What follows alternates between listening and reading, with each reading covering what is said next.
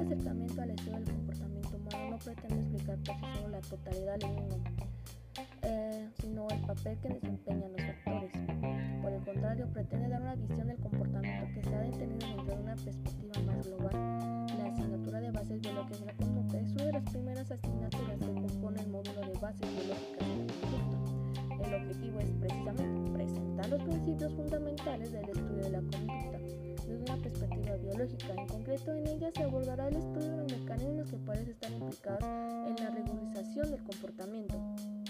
También, como los genes y las hormonas, también se analizarán los aspectos relativos al origen y la evolución y al valor adaptativo de diferentes comportamientos como la reproducción, el comportamiento sexual y las interacciones sociales que conlleva el hombre. Finalmente se abordará el estudio de los comportamientos más complejos como la cognición quiero hablar de cuatro temas primordiales y principales que he tomado en consideración para que sean las bases de, de esta gran materia y es la neurona. ¿Qué es la neurona? Es la célula del sistema nervioso central que posee la capacidad de recibir y decodificar información en forma de señales eléctricas, químicas y transmitiéndolas a otras células. Son las células más importantes ya que son responsables de la transmisión de impulsos eléctricos a través de procesos llamados signasis, los que constituyen el principio del funcionamiento del cerebro. También la estructura de cada neurona tiene cada una por cuatro, bueno, son conocidos como cuatro partes o estructuras de la estructura de la neurona, que es muy compleja. El núcleo, el estructura ubicada en el centro de la neurona, generalmente muy visible en la que se concentra toda la información genética. En el núcleo también se encuentra un par de nucleólogos, es una sustancia llamada cromática en la del ADN. Y el cuerpo asociado del cajal es una especie de esfera en la que se acumulan proteínas indispensables para la actividad neuronal. El picarión, también llamado soma, el picarión es el cuerpo celular de la neurona. Dentro de él se encuentra una serie de orgánulos a cabo la síntesis proteica de la neurona, como los ribosomas, que son complejos compuestos por proteínas y ARN, mejor conocido como ácido ribonucleico. Las mitocondrias, encargadas de suministrar energía para la actividad celular. También las dendritas son múltiples ramificaciones que parten del precarión anteriormente mencionado y que actúan como una zona de recepción de y alimentación celular, además de establecer conexiones entre las neuronas.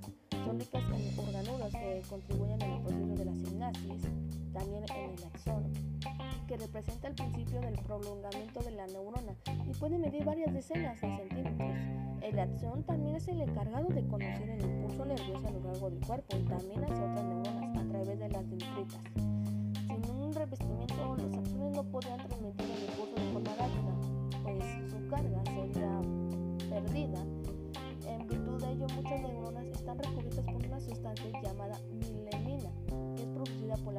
la célula Schwann. Esta célula Schwann actualmente se llama neurolomococitos. Recurren los axones como su contenido milénico, dejando ciertos espacios entre ellas conocidos como nodos de ramia para que esta, el, para que esta sea el impulso eléctrico pueda viajar más rápido. La función de la neurona principal de la neurona es la transmisión de mensajes en forma de impulsos nerviosos hacia otras células, lo cual se traduce en instrucciones para el organismo, por así decirlo. Por ejemplo, el movimiento voluntario del músculo o reacciones involuntarias, pero no necesarias como la percepción del dolor ante un golpe o quemaduras. Eso solo por mencionar algunas. Pero también hay dos tipos de procesos envíos de mensajes que reciben. Se realizan durante la sinapsis. Es un proceso que puede ser de dos tipos, tanto eléctrica como química. La eléctrica se caracteriza por la transmisión de iones entre una neurona y otra a través de conexiones proteicas llamadas uniones GAP o uniones de hendidura también conocidas, que permiten la transmisión del impulso eléctrico sin que sea necesaria la intervención de un neurotransmisor. Aquí la sinapsis eléctrica es bidireccional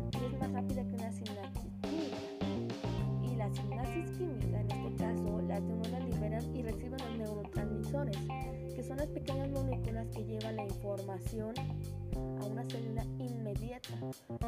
algunos de los neurotransmisores más conocidos son la dopamina, acetocolina, serotonina, noradrenalina, endorfina y oxitocina, solo por mencionar algunas.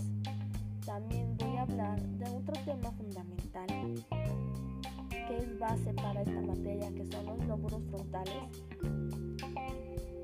Es la parte exterior del cerebro y está formada por una capa arrugada de la corteza cerebral. Los hemisferios cerebrales están formados por la corteza cerebral y son tres estructuras internas, el hipocampo, los ganglios basales y el complejo amigdalino o amígdala. Los ganglios basales están implicados en la regularización de la función motora. El hipocampo está involucrado en aspectos de la memoria y los complejos amígdalos. Coordinan respuestas a estados emocionales también.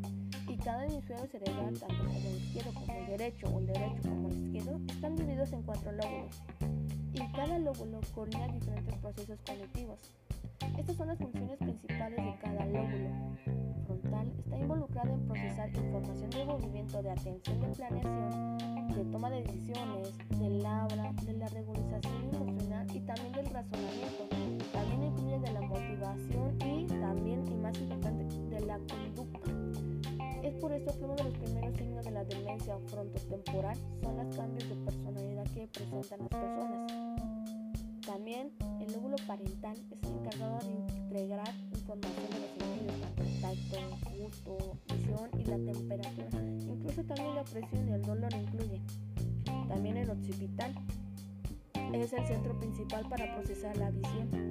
Eh, sin olvidar también el temporal, que juega un papel importante, es el procesamiento de la información auditiva, el reconocer el lenguaje y las formas de las memorias. Estas son solamente algunas de las funciones principales de cada lóbulo y aún hay más por conocer. Los lóbulos cerebrales fueron nombrados por los huesos del cráneo que llevan los mismos nombres, frontal, parental, temporal y occipital. Los lóbulos están definidos por arrugas o también conocidos como surcos prominentes en nosotros los humanos. Sí, se parecen porque mantienen una posición relativamente similar de persona a persona Existen otras dos regiones de la corteza cerebral que se pueden considerar como lóbulos, la corteza cingulada y la corteza insula o insular o insular. También que es primordial para conocer el cerebro humano que también es base, que son las áreas de Broma. Las áreas de Broma están divididas por el corte cerebral que forma una capa que nos ayuda a entender las estructuras y las funciones del cerebro. Broman, ¿en qué consiste? digamos que es como un mapa. Este mapa fue realizado por Broman en el año de 1909. Él quiso y trató de hacer esto para que fueran a conocer cómo el cerebro estaba dividido y qué acciones tomaba cada una de sus características y funciones. ver cómo era el flujo sanguíneo en cada una, el metabolismo y también las funciones características que conllevaba cada uno. El propósito de Broman no simplemente era cortar por cortar, sino era crear una organización topográfica del corte cerebral basada en características anatómicas y funcionales. Para ello realizó divisiones especiales de la corteza que poco a poco fueron recoleccionando experimentalmente con las diversas funciones corticales. Una de ellas puede ser las áreas motoras, que son regiones o grupos de zonas que se encargan de procesar la información relativa al movimiento muscular. Las áreas motoras primarias, esta se caracterizaba por presentar un umbral de excitación bajo, era la encargada de ejecutar órdenes para que se inicien los movimientos voluntarios, pero también movimientos sencillos. También las áreas suplementarias se caracterizaban por tener excitación alto y se encargaba de la coordinación de los movimientos involuntarios en la postura y de los grandes grupos musculares. Las áreas motoras secundarias se encargaban junto con el área 6 del Broman en almacenar patrones de movimientos provenientes de experiencias pasadas, el área Broca, que tiene que ver con los movimientos necesarios para producir el lenguaje, la gesticulación, la entonación, también el proceso somático, las áreas sensitivas, que se encargaban del procesamiento cerebral de los fenómenos sensoriales, la coordinación de estímulos y la comparación de estímulos previos con los que llevaban del exterior, también del sistema táctil y la relativa posición corporal. Las áreas somáticas primarias 1, 2 y 3 se localizan en la circulación parietal, etc. También hay áreas, som área somatrística, sensibilidad gustativa, sensibilidad vestibular, sensibilidad visual, las áreas asociativas, también las áreas prefrontales, las áreas del pliegue curvo o áreas, áreas temporal, áreas societales del lenguaje. Todas estas áreas fueron importantes para Broma porque cada una conllevaba a diferentes funciones del cuerpo humano. Otro de los temas más importantes que a mí me pareció fueron los y las funciones que conllevaban. La función principal que tienen los neurotransmisores es la de inhibir o excitar la actividad de la célula. Es decir, dependiendo del tipo de receptor, los neurotransmisores pueden potenciar o disminuir su funcionamiento. Es importante mencionar que el efecto que ejercen los neurotransmisores en la neurona puede ser de corto plazo, durante pocos segundos, o a largo plazo, que quiere decir durante meses o incluso años.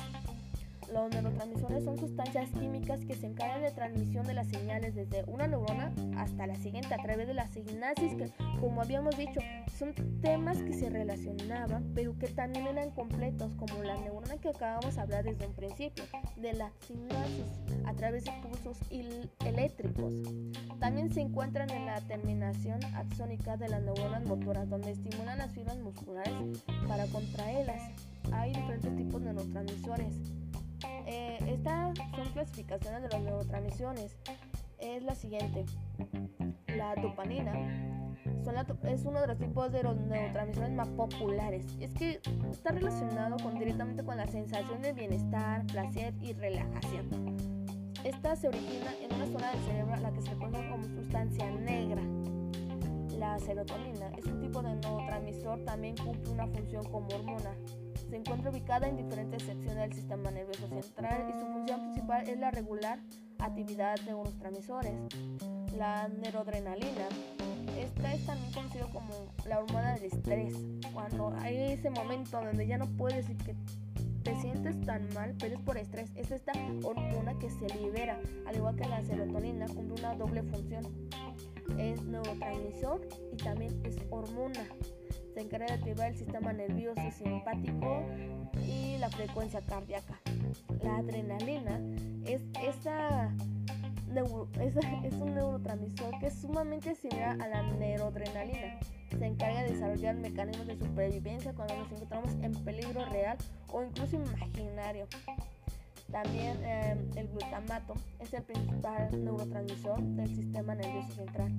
Está relacionado con la neurotransmisor GABA y tiene un papel muy importante en los procesos de memoria ¿eh? y su recuperación entre otros procesos mentales. El ácido gamma aminobutírico GABA, este tipo de neurotransmisor, es el encargado de detener o inhibir la acción de algunos neurotransmisores. El objetivo es de hacerlo es evitar que tengamos ciertas reacciones de miedo y ansiedad exageradas y que solo se pueden producir por malestar. La... Hay otra que también se llama acetilcolina es un transmisor que se encuentra de distintas zonas del sistema nervioso central en la sinapsis de las glándulas y músculos que se encargan de estimular los músculos, activar las neuronas motoras, favorecer los procesos de memoria y asociación, así como también el paso del sueño a la vigilia.